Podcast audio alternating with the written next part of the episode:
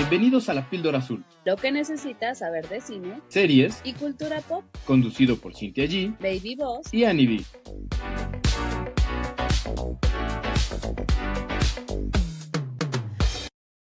Bienvenidos a un nuevo episodio de La Píldora Azul. Yo soy Cintia G y está conmigo el Baby Boss, que estos últimos días se ha puesto al corriente con... No mames, güey, ¿cuántas películas llevas? ¿Cuántas películas llevas al veintitantos de enero? A estas fechas, creo que 15, te digo, 15 en total. Y me aventé 11 la última semana. No, creo que 10. 10 Para, fueron no, esta que- última para semana. no quedarte atrás. Hay que recuperar el tiempo y pues temporada de premios. Es correcto, es correcto. Muy bien, pues como justamente tenemos un chorro de contenido, este episodio me toca a mí, porque saben que es el episodio de la eh, píldora geek, porque ya saben que aquí la que ve series soy yo, número uno, y número dos, soy la que ve series animadas y mucha, sobre todo mucha animación, películas o series. Y justamente me había ido guardando algunas, porque Ujú. ya que se acordarán que estuvimos de vacaciones y luego se nos juntaron un chorro de estrenos y se el enfermaron. especial y luego la enfermación y entonces pues, pues, ya, no había habido oportunidad de que metiera algunas recomendaciones de contenido animado eh, que valen la pena totalmente que vean y este es el momento y me toca a mí entonces ahí te va Es tu momento de brillar. es mi momento de brillar como la geekcita que soy. A lo mejor no soy súper clavada, dirá, porque no me voy a poder meter así como algún canal de YouTube que sigue mucha, mucho anime y mucho manga y esas cosas. Ujú. Aquí les va. Quiero empezar con una serie que es de Netflix, está producida por Netflix, que llamó muchísimo la atención de la comunidad geek en los, en los últimos días, semanas, porque apenas se estrenó eh, en estas en estas últimas semanas y que ha tenido muy buenas reseñas. Estaba leyendo que en Rotten Tomatoes tiene 100% de aprobación de la crítica y 96% de la audiencia. La verdad es que le ha ido muy, muy bien y es El Samurái de los Ojos Azules. O sea, un gringo. Pues sí, ¿verdad? No pensado, O europeo. no, sí, no, no, sí, sí. No veo fallas, no veo fallas en su lógica. Y de hecho, justo ese, justo ese es el meollo del asunto. Ahí les va. Este samurái es un samurái porque busca venganza, como el gato. No quiere terapia, quiere venganza. Y quiere venganza porque es una historia de época sobre sobre están Japón. están en el Japón Del del siglo siglo XVII y Misu está la, la, la protagonista porque en realidad es una mujer y no es spoiler porque no se le nota que es mujer O sea, al principio se cree que es hombre. O no se ella se maneja como un hombre Mulan. como Mulan pero pero mujer. Pero el punto es que ella eh, quiere venganza porque justo en la época en la que está situada la historia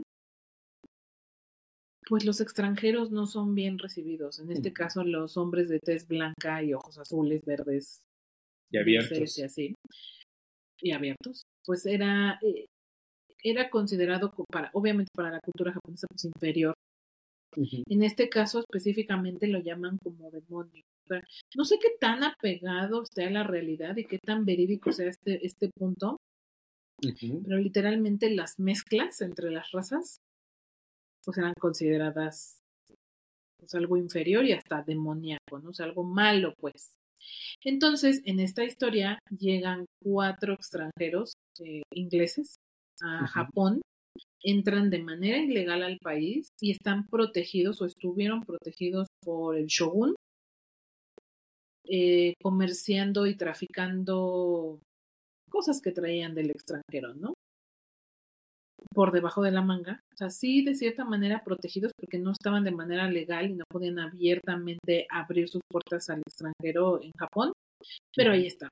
Y cometieron, porque, porque siempre, ¿por qué, por qué Abusos. siempre la peor gente llega al extranjero? O sea, ¿por qué no los intelectuales Porque y la gente mucho que perder. y así? No, o sea, al extranjero llega la, lo peor de lo peor de lo peor de lo peor. Por eso, porque pueden prescindir los imperios o los gobiernos de esas personas y pasar.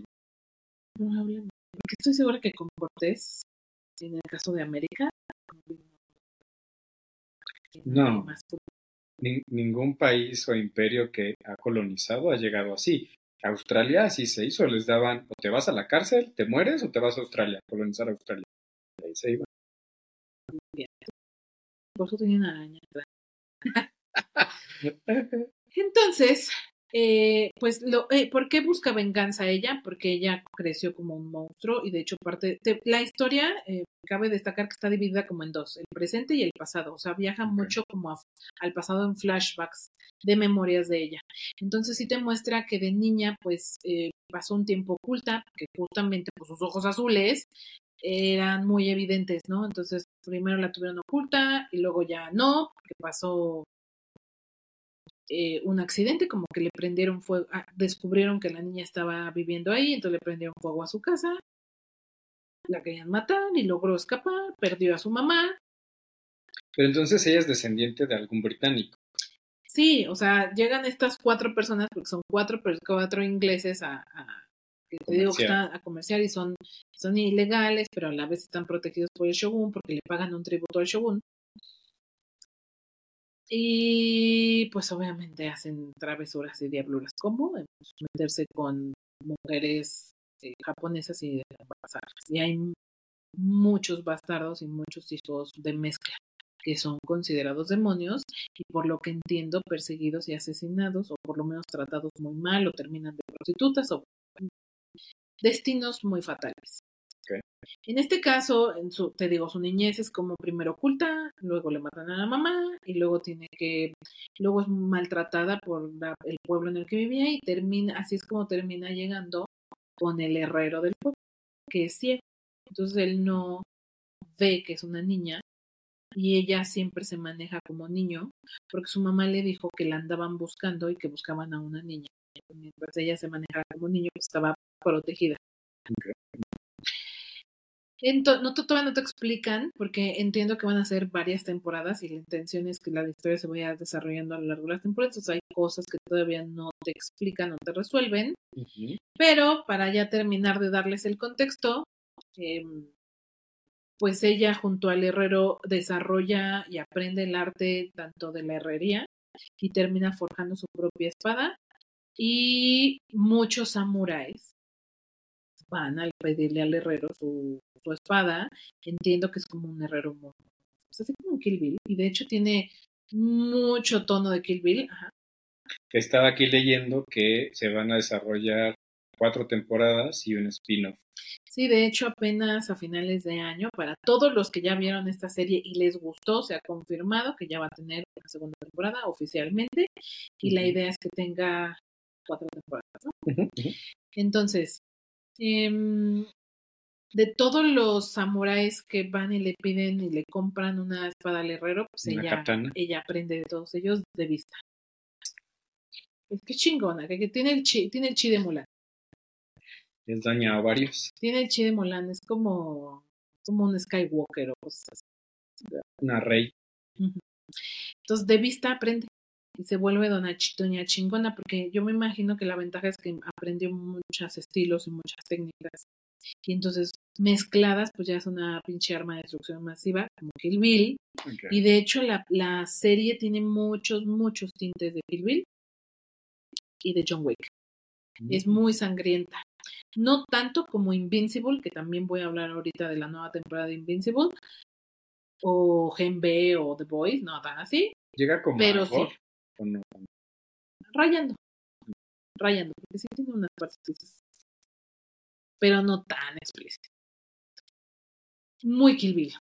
O sea, esta escena de Kill Bill de la primera película en donde matan no sé cuántos y salen miembros y chorros así más o menos. Entonces aprende y decide vengarse. Entonces va a buscar, como no sabe cuál de esos cuatro hombres ingleses es su papá, pero gracias a él, él- ella tuvo una vida difícil. O sea, el punto, el punto de la venganza es, gracias a que tú me engendraste y engendraste un demonio, es que yo he sufrido mucho y mi mamá sufrió y por eso te voy a matar. te lo voy a cobrar. te la voy a cobrar. Y como no sabe cuál de los cuatro hombres es su papá, pues va a buscar a los cuatro y los va a Ok. La, la serie empieza en que ya mató a uno. Y, y pues está buscando al segundo y, y prácticamente toda la temporada es su lucha contra este segundo. Me gustó bastante. Si bien tiene cosas inverosímiles porque es muy John Wick que todas las puede. O sea, sí se siente como un Chuck Norris o un Rambo, o un de, no, la chava se enfrenta a Un ejército y pelea con un chorro y con toda, y todas las puede y, y está muy cañón, o sea, sí es como de, güey, neta el chi está muy fuerte en ella. Ajá. Si bien de repente raya un poco lo inverosímil, eso no mermó mi, dis- mi, mi disfrute, el que yo realmente la disfrutara. Si te gustan ese tipo de películas, tipo, Kill- si te gusta Kill Bill O los o indestructibles. John Wick, pues es como si tuvieran un bebé animado, o sea, literal, o sea, literal. Y por eso creo que en la comunidad gustó mucho. Sí la recomiendo muchísimo, la verdad se te va de... Son ocho episodios, si mal no recuerdo, y se te van de volada. O sea, aunque son ocho horas de tu vida ahí, porque prácticamente duran la gran mayoría una hora, pues están muy cerca de la hora, neta sí te atrapa. O sea, es de esas series que te engancha y que no puedes parar. Y que si te avientas un sábado maratoneando, te las echas sin problemas y no te pesa, porque la serie tiene muy buen ritmo. O sea, esta onda de que estén yendo y viniendo y que a lo largo de la serie te vayan contando eh, la historia, el porqué de su venganza, qué es lo que sufre. Tiene giros por ahí muy interesantes. O sea, como que de repente va avanzando y hay un punto que digo, oh, wow, wow, wow, eso no lo voy a venir. Eso sí no me lo esperaba, ¿no? Además, sí le dan mucho peso a los personajes secundarios que la, que la apoyan, ¿no? Entonces, por, lo, por ejemplo, tenemos por ahí un- uno que se llama Ringo, que es un hombre que no tiene que no tiene manitas. Entonces, la ve en acción y dice, güey, yo quiero ser su aprendiz. Y luego la empieza a seguir al principio a la fuerza, pese a que ella no quiere, hasta que la logra convencer de que la- lo acepte como aprendiz. Y cómo aunque- puede pelear con muñones. Ay, pues cómo puede la gente tocar el piano con los pies.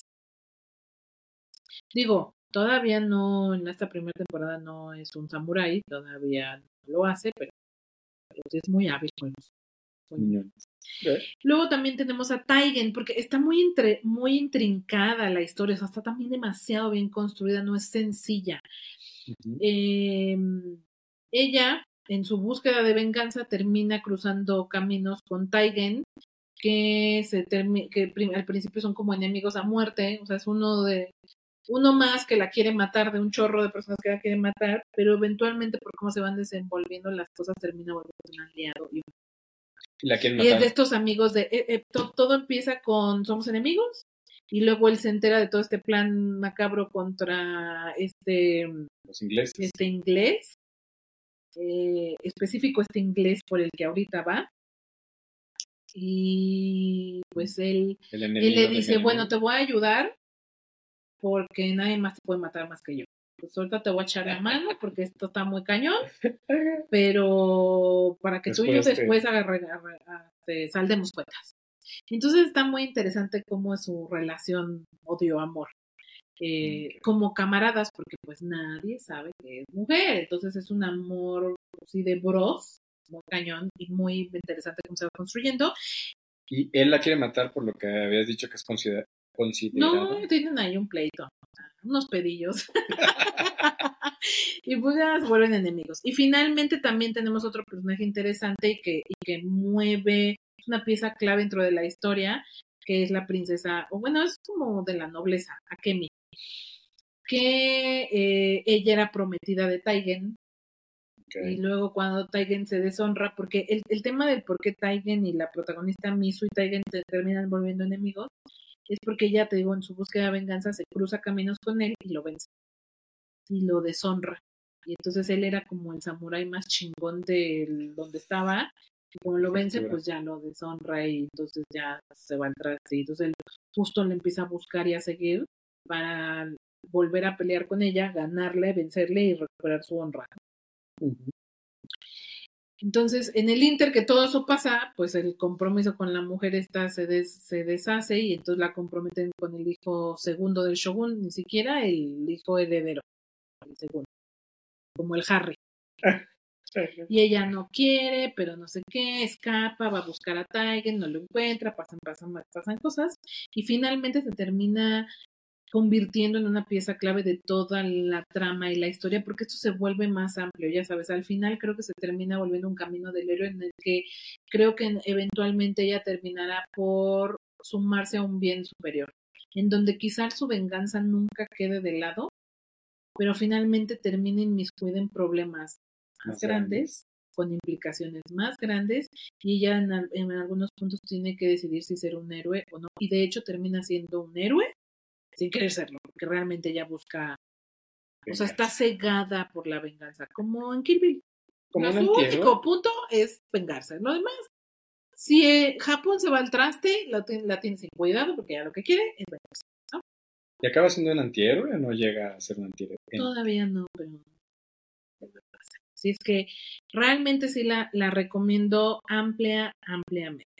Y estaba leyendo que tiene una óptica o una animación, un tipo de animación de arte bastante bueno entre el 2D, 3D y quisieron reflejar como pinturas, o sea que sí es un elemento bastante importante. La animación es muy buena. O sea, no me, no me detuve tanto en lo técnico, porque la verdad es que les quería contar la historia, está buenísima, para ver si los El chisme. de verla. Que en verdad qué buena historia, está demasiado bien escrita y demasiado bien bajado el guion. Les digo, o sea, finalmente empieza a tener como muchos, muchas historias o subhistorias o tramas, pero todas terminan por enlazar, enlazar- enlazarse y converger. Y está demasiado hecha. La recomiendo muchísimo en Netflix. Otra que está en Netflix que también a mí me sorprendió muchísimo y que me gustó y que está raro porque el, el nombre como que despista un poco, que es Mi Feliz Matrimonio. Ujú. Ya les había contado a ellos un poco de esta, de esta serie que tiene una primera temporada. Las dos son ori- originales de Netflix, o sea, ellos son los productores de estas, de estas dos series animadas. Esta tiene 12 episodios y está muy interesante. Pues ahí les va. A mí me gustó muchísimo. La protagonista es Millo, que termina siendo, eh, al principio es como la Cenicienta. Es la típica historia de la Cenicienta, que ella era la hija chida, pero la mamá se muere y entonces el papá se vuelve a casar y tiene otra hija y entonces Otra la la- otra esposa y luego otra hija y entonces la otra hija resulta ser la favorita porque au- aunque estamos también como en una historia en Japón de época. Aquí sí es más fantasiosa que la anterior porque aquí hay magia. Es un mundo en el que eh, algunas personas nacen con habilidades sobrenaturales y controlan como, o tienen como poderes así. pues. Y eh, estos poderes sirven para contrarrestar demonios, ¿no? O sea, seres malignos, seres demoníacos. Y entonces, con estos poderes, pues pueden combatirlos y encerrarlos o eliminarlos o whatever. Y justamente eh, se esperaba que las, estas dos hijas, Millo y su hermana, tuvieran esos poderes y Millo nunca los desarrolla y esta sí, y entonces por eso el papá, muy culerillo, por cierto, hace al lado a Millo. Es como de, "Ay, no, tú eres la sirvienta porque eres inútil y ni poderes tienes y esta es la, la bonita. La chida. Y literalmente la tratan de sirvienta. En algún punto sí la quería y como no desarrolló sus poderes, le hicieron a un lado. Tienen completamente. Y todo empieza a complicarse cuando la comprometen con alguien, como que el papá se quiere deshacer de ella y la decide comprometer con un con el heredero principal de una familia, porque en este mundo hay familia, ¿no? Este, En como- todos los mundos hay no, familia. bueno, como casas, así como apellidos. muy importantes que, que están relacionados con estas habilidades, ¿no? O sea, hablamos de familias que tienen herederos con habilidades especiales. Y entonces lo, la, lo- lo- la comprometen con uno que es famoso por ser un hijo de la patada, por ser como muy grosero y frío Patán. y serio y patán y horrible, y que lo han tratado de comprometer con muchas mujeres y él las termina rechazando a todas o las obliga a negarse. O sea, como es tan difícil que nadie quiere. Y entonces el papá, tratando de deshacerse de ella, pues se le avienta el pedo, el pedo al güey. La mujer se tiene, no sé por qué, pero tiene que irse a vivir con él. O sea, no sé cómo funcionan allá pero pues, se tiene que ir a vivir con él de que ya están comprometidos. Y resulta que se enamoran. Que sí se enamora. Se enamoran porque él tenía fama, sí, tiene esa fama, esa mala fama, porque sí es una persona dura, así como platicábamos ahora de los que se quedan, tiene un carácter sí complicado, sí es medio frío y, y distante, pero es buena persona, es muy buena persona, y se da cuenta que Millo también, Millo obviamente al ser la cenicienta, pues es como la cenicienta, demasiado buena persona que permitió muchas cosas, entonces se da cuenta que ella es una persona buena y, y confía en ella y pues eso eventualmente lleva a pero todo se complica, o sea, su amor, o sea, todo le empieza a ir bien a esta muchacha y pareciera que va a estar muy padre todo el asunto, Hasta pero que- todo se empieza a complicar cuando ahora resulta que nadie quiere que se casen, porque resulta ser que ella trae en su sangre eh, como que es de una familia muy antigua y súper mega poderosa, y como él también es de otra familia poderosa, si se casan, va a ser así como invencibles, y entonces todas las otras casas no quieren. Pero no tienen poderes, Entonces- ¿no? ¿O él sí tiene poderes? Él sí, él sí. Y él es muy poderoso, él es una persona con unos poderes muy altos, o sea, es Con muy un hábil, ki, muy- con un con un chi muy poderoso y muy alto. Entonces, si se casan, aunque ella no tenga habilidades, pero su sangre sí, hijos. entonces puede ser que sus hijos sean así como Goku. Y entonces, pues, ah, está muy cañón. Entonces, nadie quiere que se casen. Total que la muchacha nunca puede ser feliz.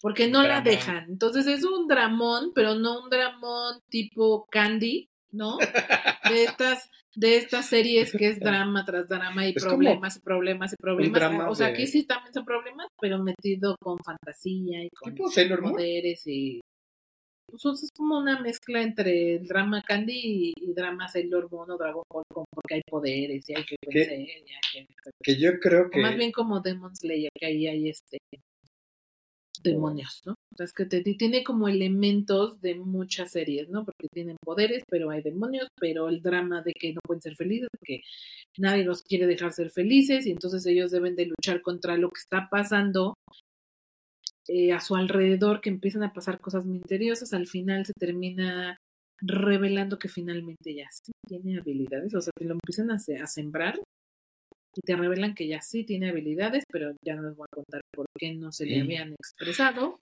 Ya me dejaste picado, yo sí quiero saber. Es que sí está muy buena, o sea, les juro que las 12, ca- eh, los 12 capítulos se van desenvolviendo también muy bien. Si te gustan este tipo como de, de dramas japoneses que son tiernas, pero a la vez tienen, te digo, como estos, estos toques de fantasía y estos toques como, como que es una buena mezcla. Entonces yo la disfruté, me gustó mucho y también la recomiendo.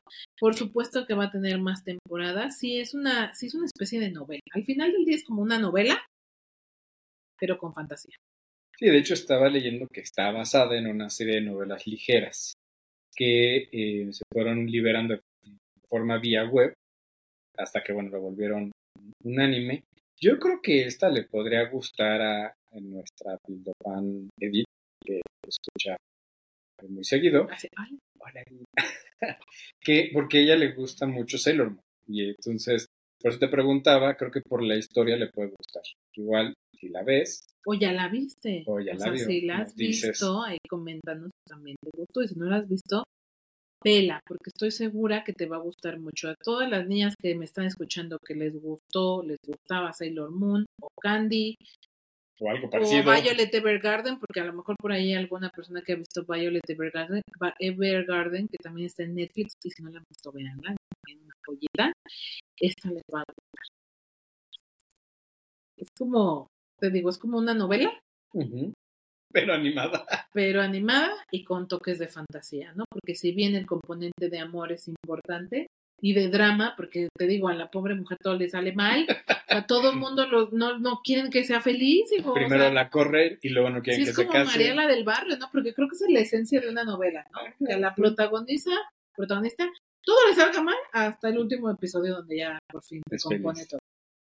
Es feliz cuando se casa y falta. Entonces tiene esa parte, pero mezclada con la fantasía de que hay poderes y hay demonios y algo más grande está pasando, que termina, ella termina al centro de todo una cosa más compleja que si la dejan casarse y ser feliz o no. Hay algo un poco más complejo ahí, vale bastante, bastante la pena.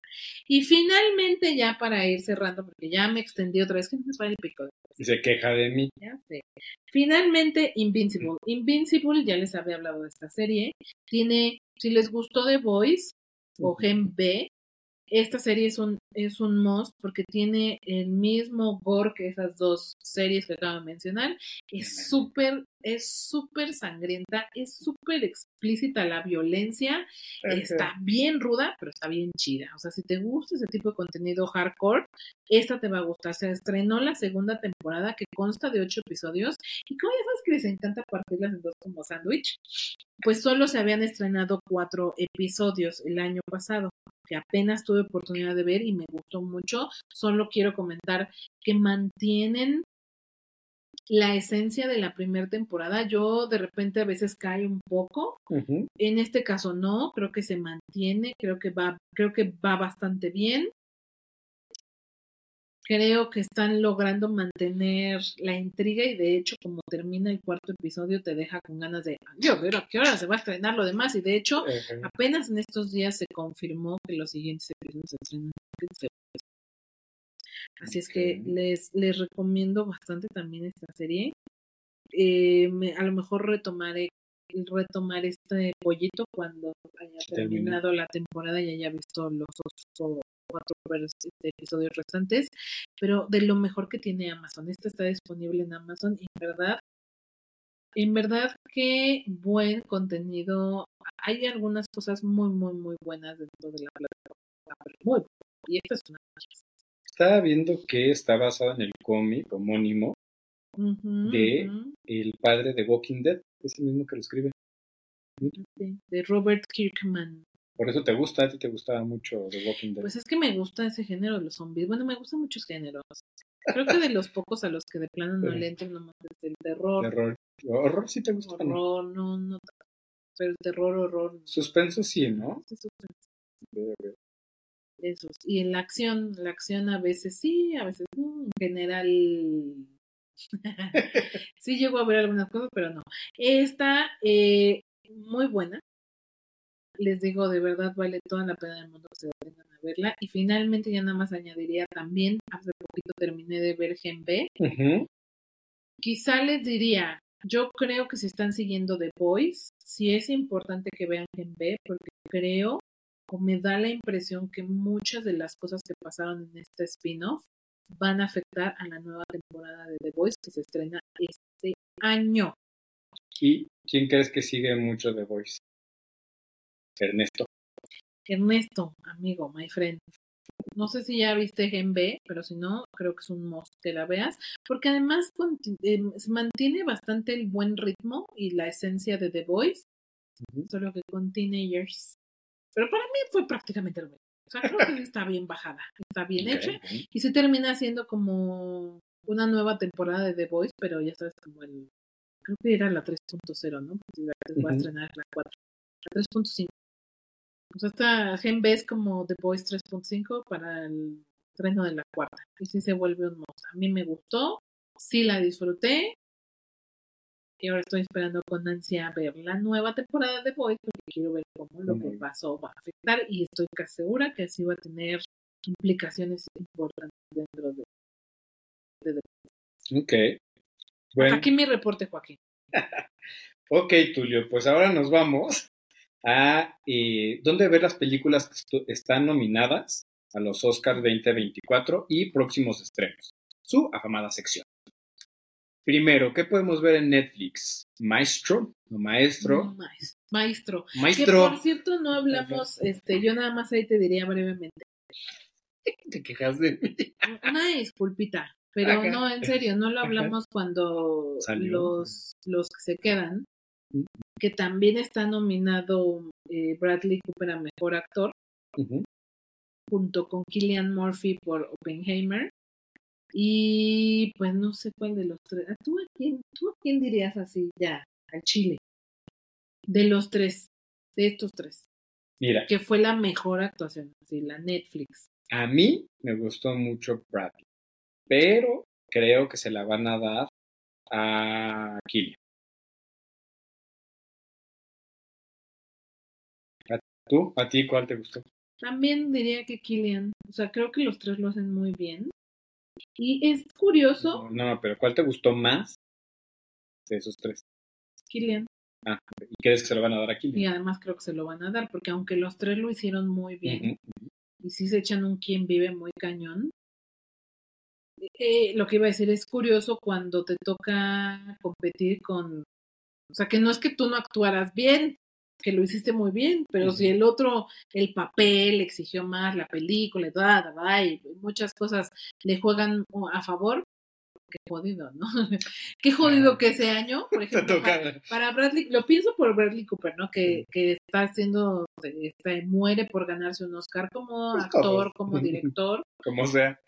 O sea, o sea, es el maestro se ha dicho mucho que es como un intento desesperado de ganar un Oscar y qué triste que lo estrenara en el mismo año que Oppenheimer. Porque tal vez la de la actuación de este chi- de este señor de mm, los que se quedan, Ajá. igual no, no le, no le Alcanza. igual ahí sí lo vencería pues, pero en donde ya creo que está difícil Con Killian. con. Sí. Ni ¿Qué se le va a hacer? Ahora sí, pero Seguimos con Rustin, American Symphony, Niyad, El Conde, Nimona, La Sociedad de la Nieve, que, de la cual ya hablamos, también de Nimona y también del Conde. La Memoria Infinita, El Después y La Maravillosa Historia de Harry Sugar. que también la mencioné. Ok.